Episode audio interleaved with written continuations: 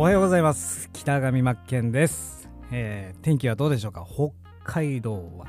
青空です。まあ桜は散ってもあっという間でしたね。強風があったのでまあ桜見ててかわいそうだなと思いましたね。咲いたばっかりなのにあのー、ねパラパラパラパラと風に振り落とされてるのを見てそこに儚さを感じましたね。でやっぱりこう桜って年にこう1回というかワンシーズン、えー、短い期間でだけじゃないですか。だから桜って貴重ですよね。だから桜の花を見るとうわまた今年も咲いた。うわ綺麗だなっていう気持ちが強まる、えー、やっぱ、まあ、こういう生き方も大事だし、まあ、自分のこのコンテンツビジネスにおける考え方にも落とし込めるなと、まあ、つくづくですね。自然界からマーケティングに当てはめて考えていけるなと感じている今日この頃です。今日はですね、まあ、あのよくですね、需要があってとか、まあ、ニーズがあってとか、まあ、需要とニーズの違いって一体何なのかっていうのをですね、まあ、僕も久々に、えーまあ、ブログ記事とか見て、改めて、えー、考えさせられるというか、まずもって、まあ、需要があるものをちゃんと売らないと、何もビジネスが成立しないよと。まあ、需要ってそもそも何かっていうと、まああのそこまで必要がないんだけどあればいいなと思うこと、まあ、分かりやすく言うと。例えば、まあ、お風呂に入らないと、まあ、体はどんどん汚くなってきますよね、まあ、海外なんかではシャワーお風呂に入るっていう文化がないところではシャワーですよね、まあ、この辺が重要。だから、うんと、別に、まあ、体洗わないことはまずいことですけどもお風呂に入らなくても、えー、シャワーあったらいいなという考えでしょうかね。まあえー、ブログ記事で見たのは、まあ、3食ご飯を食べなさいと。あ食べ食べなさいっていうかご飯を食べますよね。で1食でも食べないと人間って死んでいきますよね。でその中にじゃあお菓子とかあまあ果物はどうか分かんないですけど、まあ、必要だとは思うんですがお菓子なんかはまあ別になくてもいいよねと、えー、生きていけるよねっていう。ここが需要。でニーズに関してはもう生活におけるもうなくてはならないもの。必ず必要になるもの。ここをはっきり、えー、今一度ですね理解が必要だなと僕自身も思いましたし、まあ、需要とニーズ。だからまずもってビジネスのスタートも需要があってそしてその先には必ずニーズに落とし込むというかニーズがなければビジネスは成立していかないよっていうお話なんですね。だからこれを例えばじゃあターゲットがいます、えー、需要ありますニーズあります。じゃなくてちゃんと住み分けして適材適所ですよね。適所適材の方が正しいかもしれないですが、えー、まずは需要。ここがビジネスのスタートになって、えー、そしてどんどんどんどんこう見込み客に対して、ね、サービスコンテンツなんかを提供するにあたりしっかりニーズに届けてあげる。でよく僕はマーケティングファネルといってそのロート式のファネルにも落とし込もうと思うというか考えるんですけどもやっぱり入り口部分。まず認知だったりとか興味とかそのために無料オファーってまあ無料で何か差し上げますよ。その代わりアドレス登録してくださいねみたいな感じでやりますよね。リストマーケティングだと。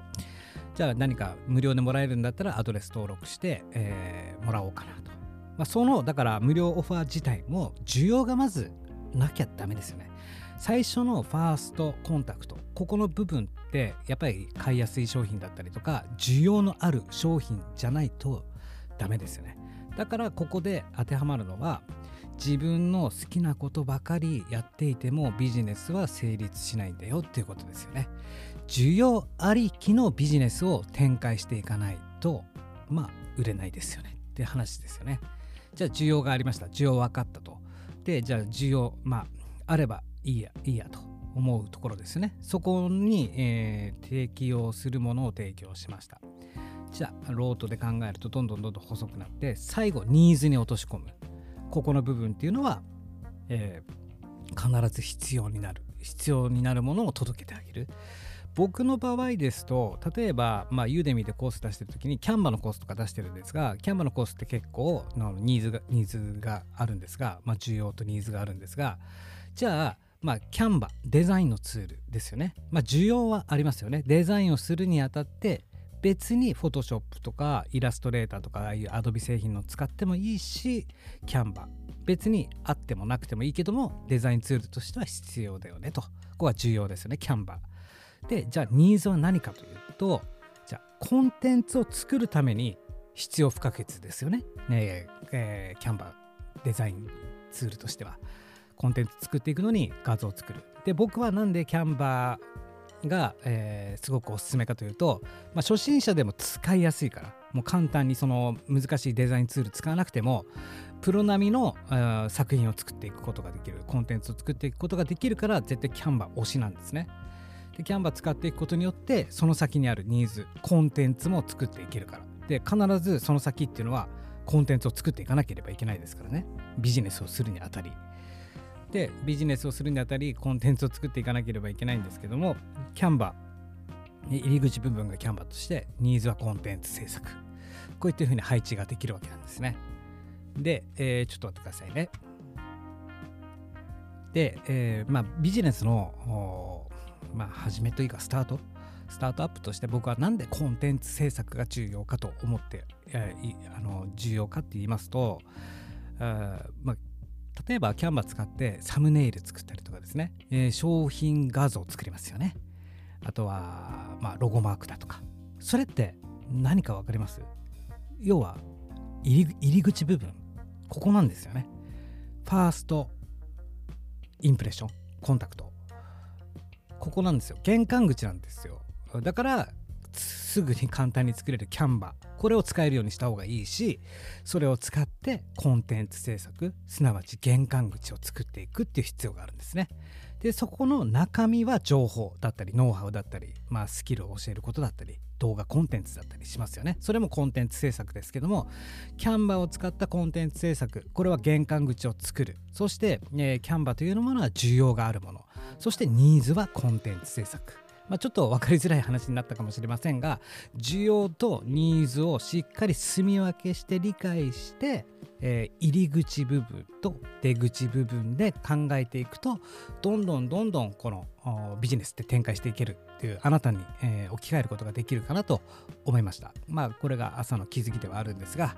今日も一日頑張りましょう。僕は、えー、今日はですね、えー、新しくユーデミーにコース今作っていてまあ、キャンバの